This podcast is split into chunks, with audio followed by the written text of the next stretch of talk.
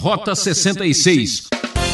E eu queria destacar que é muito perigoso interpretar a Bíblia sem ter conhecimento. Muitas pessoas leem a Bíblia apressadamente e acabam, vamos assim dizer, viajando na maionese. Começa aqui mais um programa Rota 66, a trilha da vida. Estamos na série Profetas do Antigo Testamento e hoje uma novidade. O professor Luiz Saião examina um profeta desconhecido e pouco notado nas Escrituras, Naum.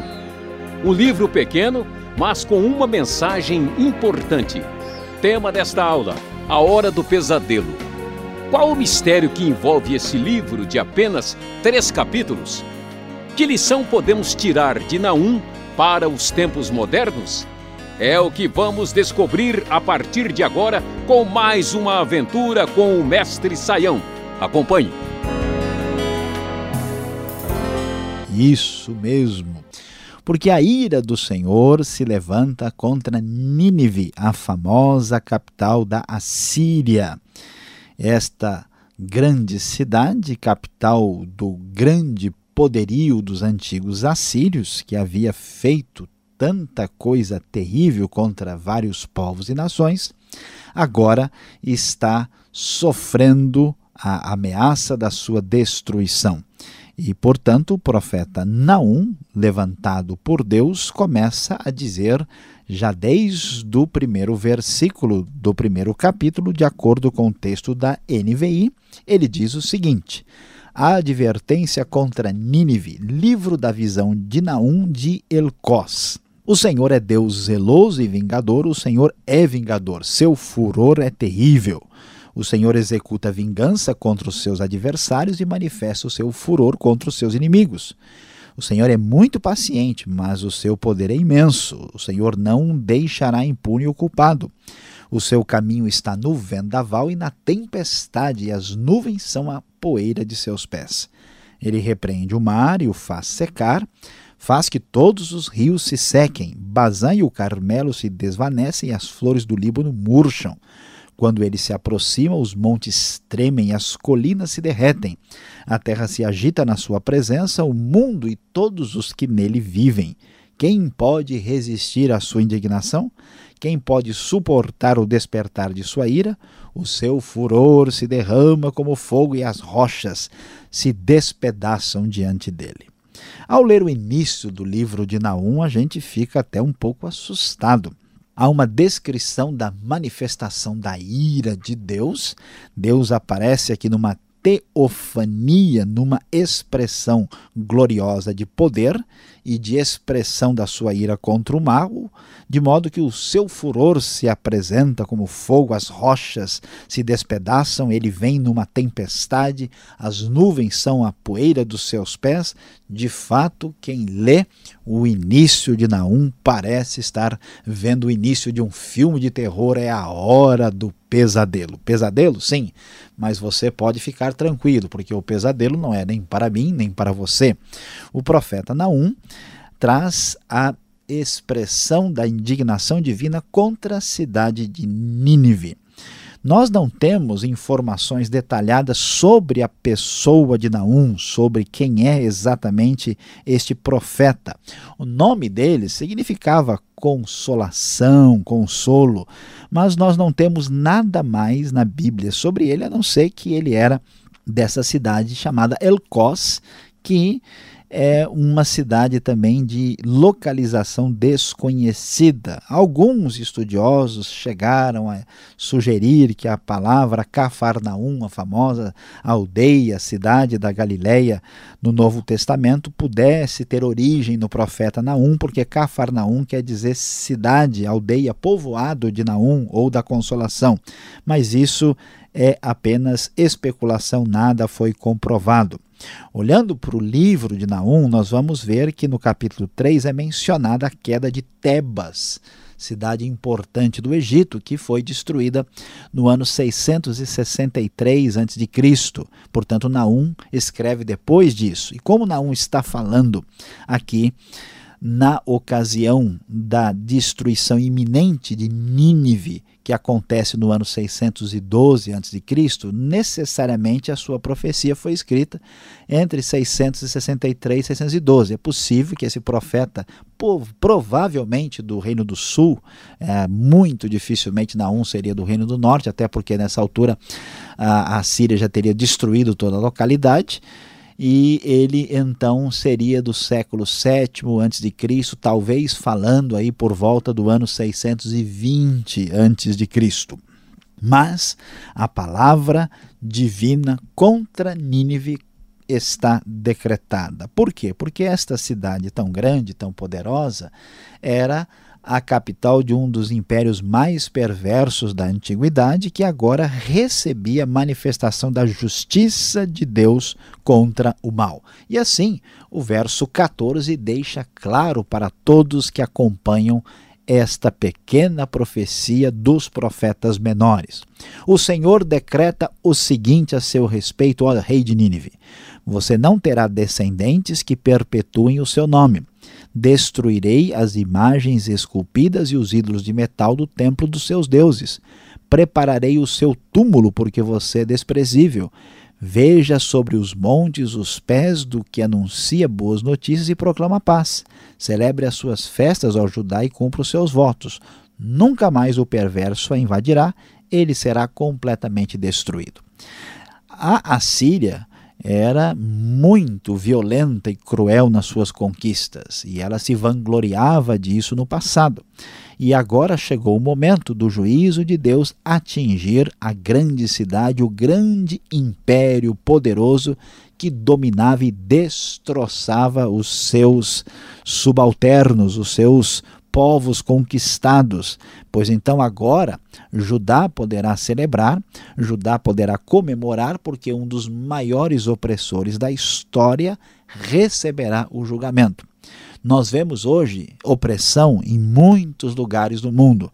Vemos países e vemos povos e vemos pessoas, governantes poderosas que acreditam que nunca serão julgados mas vai chegar o tempo, assim como aconteceu com Nínive, em que todo pecado será castigado, toda injustiça receberá o julgamento do Senhor dos Senhores, do verdadeiro justo. E no capítulo 2, essa descrição clara da grande cidade de Nínive, da grande cidade que hoje poderemos lembrar de Nova York, São Paulo, Tóquio, grandes cidades do mundo todo, cidade do México, poderosas metrópoles que são palco de grande desenvolvimento, mas também de muitas injustiças. As grandes cidades do mundo também acumulam juízo para si caso não aprendam com o exemplo de Nínive. O destruidor avança contra você, Nínive. Guarde a fortaleza.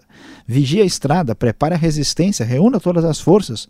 O Senhor restaurará o esplendor de Jacó, restaurará o esplendor de Israel, embora os saqueadores tenham devastado e destruído as suas videiras.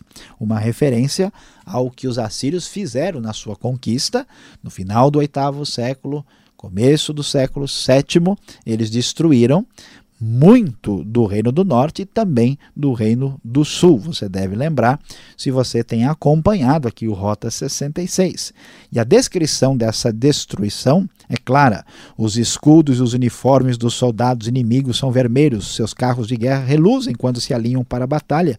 Agitam-se as lanças de pinho. Os carros de guerra percorrem loucamente as ruas e se cruzam velozmente pelos quarteirões. Parecem tochas de fogo e se arremessam como relâmpagos. As suas tropas de elite são convocadas, mas elas vêm tropeçando. Correm para a muralha da cidade para formar a linha de proteção. As comportas dos canais são abertas e o palácio desaba, está decretado. A cidade irá para o exílio, será deportada. O poderio de Nínive se foi. Não será possível resistir à invasão do segundo império babilônico que vem subindo e conquistando toda a região. Desta vez, a grande opressora será destruída, em vez de dominadora, passará a ser oprimida e claramente o seu poderio é destroçado. Pelas perguntas retóricas, conforme dizem os textos do verso 11 e 12 do capítulo 2. Onde está agora a toca dos leões? O lugar em que habitavam seus filhotes? Para onde iam o leão, a leoa e os leõezinhos sem nada temer? Onde está o leão que caçava o bastante para os seus filhotes, estrangulava animais para suas leoas e enchia suas covas de presas e as suas tocas de vítimas? Nesta hora, o leão, a grande Assíria, foi destruída, foi aniquilada, não terá resistência. Portanto, Naum vai encerrar a sua palavra profética no capítulo 3, agora apresentando uma lamentação por Nínive, como era costume na antiguidade, falando sobre a destruição da grande cidade que enfrenta neste momento noites de terror, a verdadeira hora do pesadelo. Pesadelo para quem pratica injustiça, pesadelo para quem pratica o mal sem se preocupar com as consequências. Mais cedo ou mais tarde, o juízo virá. E, portanto, nós vamos ler os últimos versículos de Naum, capítulo 3, que dizem o seguinte: Ó Rei da Síria, os seus pastores dormem, os seus nobres adormecem, o seu povo está espalhado pelos montes e não há ninguém para reuni-lo. Não há cura para sua chaga, sua ferida é mortal. Quem ouve notícias a seu respeito bate palmas pela sua queda, pois quem não sofreu por sua crueldade sem limites. Meus queridos ouvintes, é tão triste observar que pessoas, ah, indivíduos, presidentes, governadores, empresários, ah, intelectuais, às vezes crescem e se desenvolvem na vida quando eles chegam ao apogeu, imaginam que são poderosos e donos do mundo e donos da verdade. E aí tratam as outras pessoas de maneira muito desigual, com muita crueldade e com uma atitude de desrespeito. Pois é, foi esse o grande pecado de Nínive, o pecado da capital da Síria. Por isso é bom prestar atenção. Quem permite que o orgulho domine o coração, sem dúvida, sofrerá duro juízo, receberá de Deus a correção.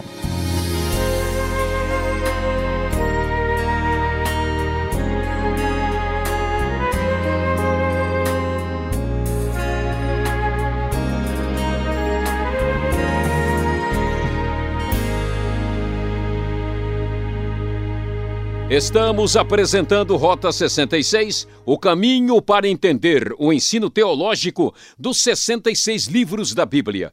Esta é a série Profetas do Antigo Testamento, hoje destacando Naum, tema deste estudo, a hora do pesadelo. Rota 66 tem produção e apresentação de Luiz Saião e Alberto Veríssimo. Na locução, Beltrão, realização transmundial. Caixa Postal 18.113, CEP 04626-970 São Paulo, capital. As dúvidas estão tirando o seu sono? Então vamos a elas.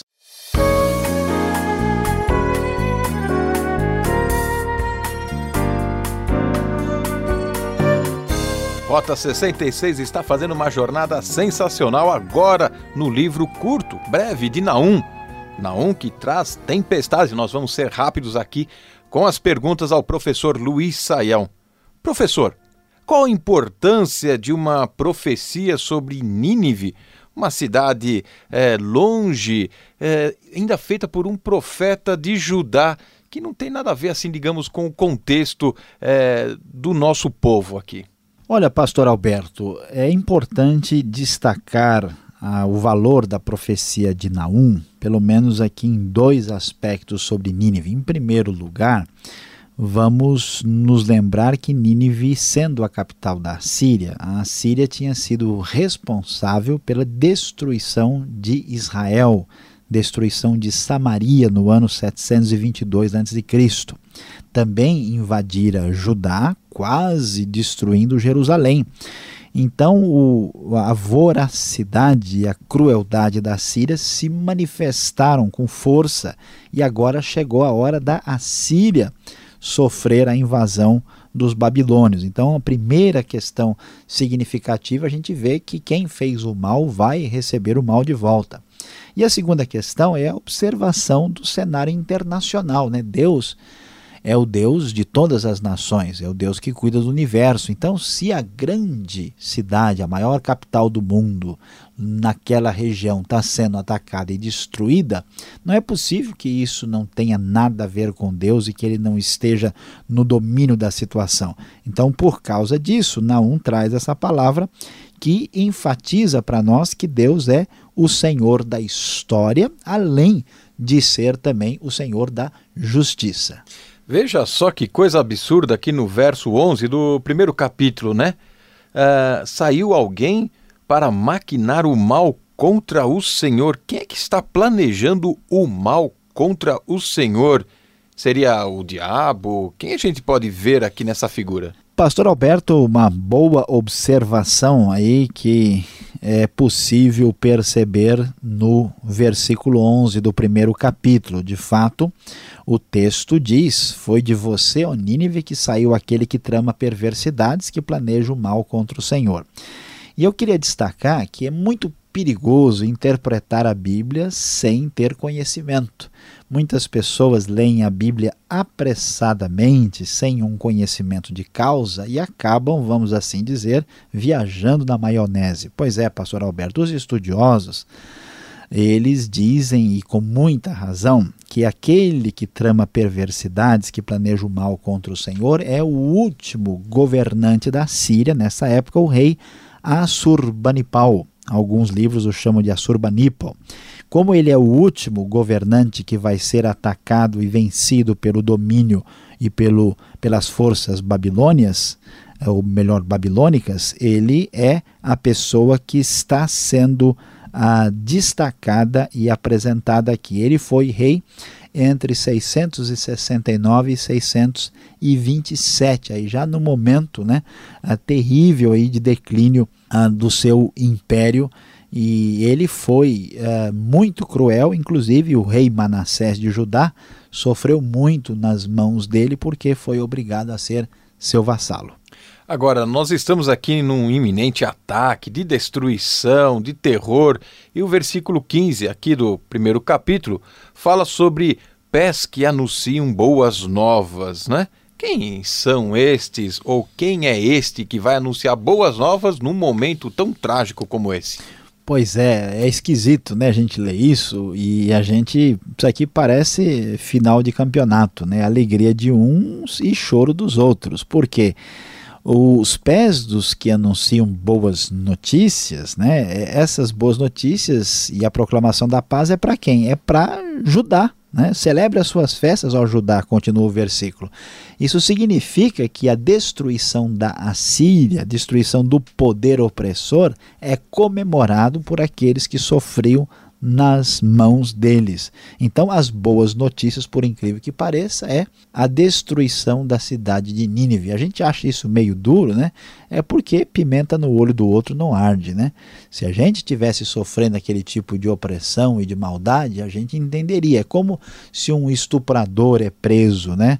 Quer dizer, muita gente vai dizer, puxa, Agora eu estou em paz, estou tranquilo, porque o criminoso, o assassino, o estuprador, o, o sujeito que estava apavorando a região agora teve a sua crueldade aí restringida. Será que um profeta, na sua visão, né, no seu entusiasmo de olhar para o futuro, ele conseguiria ver os nossos tempos? Porque, olhando o capítulo 2, o verso 3 e 4, fala de um exército vermelho e ainda fala de carros que passam furiosamente. Imagina um carro vermelho passando furiosamente. Será que ele estava vendo a Ferrari, alguma coisa assim?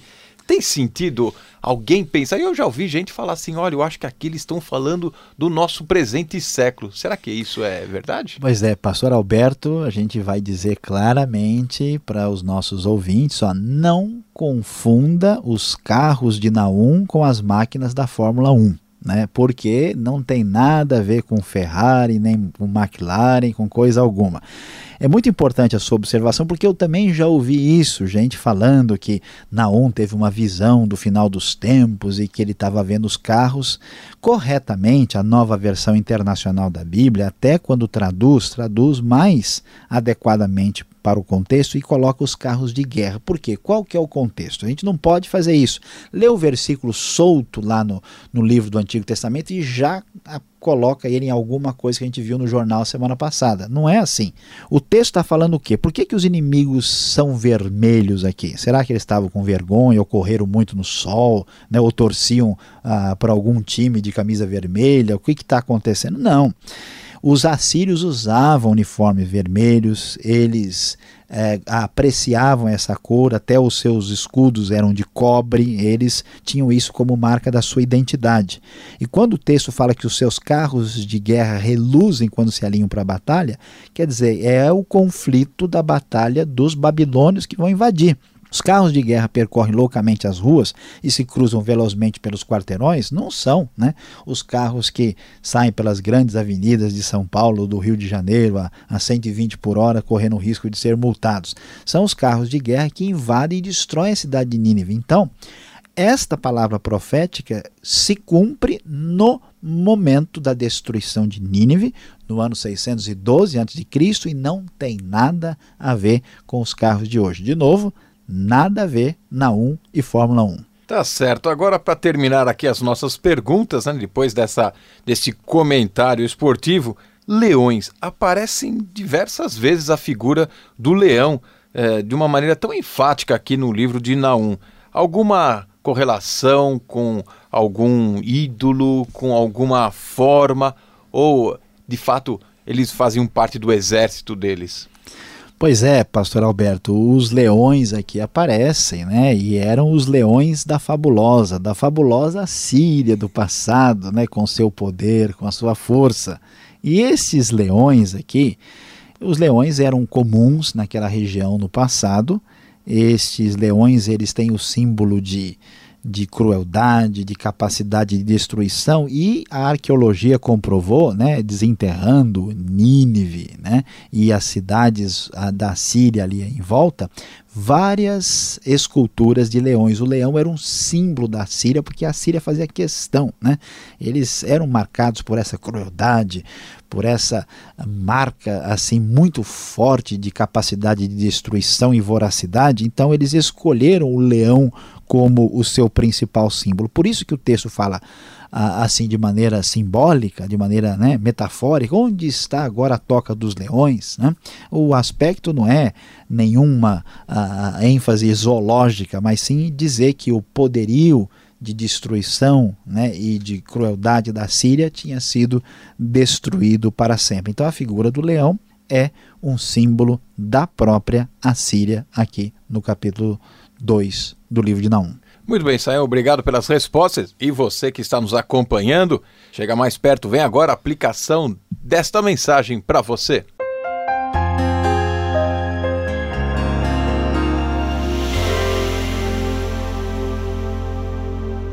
No Rota 66 de hoje, você acompanhou conosco o estudo no livro de Naum. Sim, nós vimos os três capítulos deste profeta menor falando sobre a hora do pesadelo. Sim, o pesadelo que se tornou em plena realidade a destruição de Nínive, capital da Síria, do grande império opressor da antiguidade, que fizera tanto Israel como Judá sofrer debaixo do seu poder sob as suas garras. Deus aparece como um Deus vingador, trazendo o seu poder de juízo contra os assírios. Ele vem no vendaval, ele vem na tempestade, Deus traz aí um grande barulho de julgamento. E pensando nisso, pensando no que Deus faz, no estrondoso poder da sua ira, eu quero lhe dar um bom conselho, meu querido ouvinte. Sabendo o que aconteceu com Nínive, com a Síria, eu digo a você: muito cuidado com o orgulho, pois isso ainda pode lhe trazer muito barulho.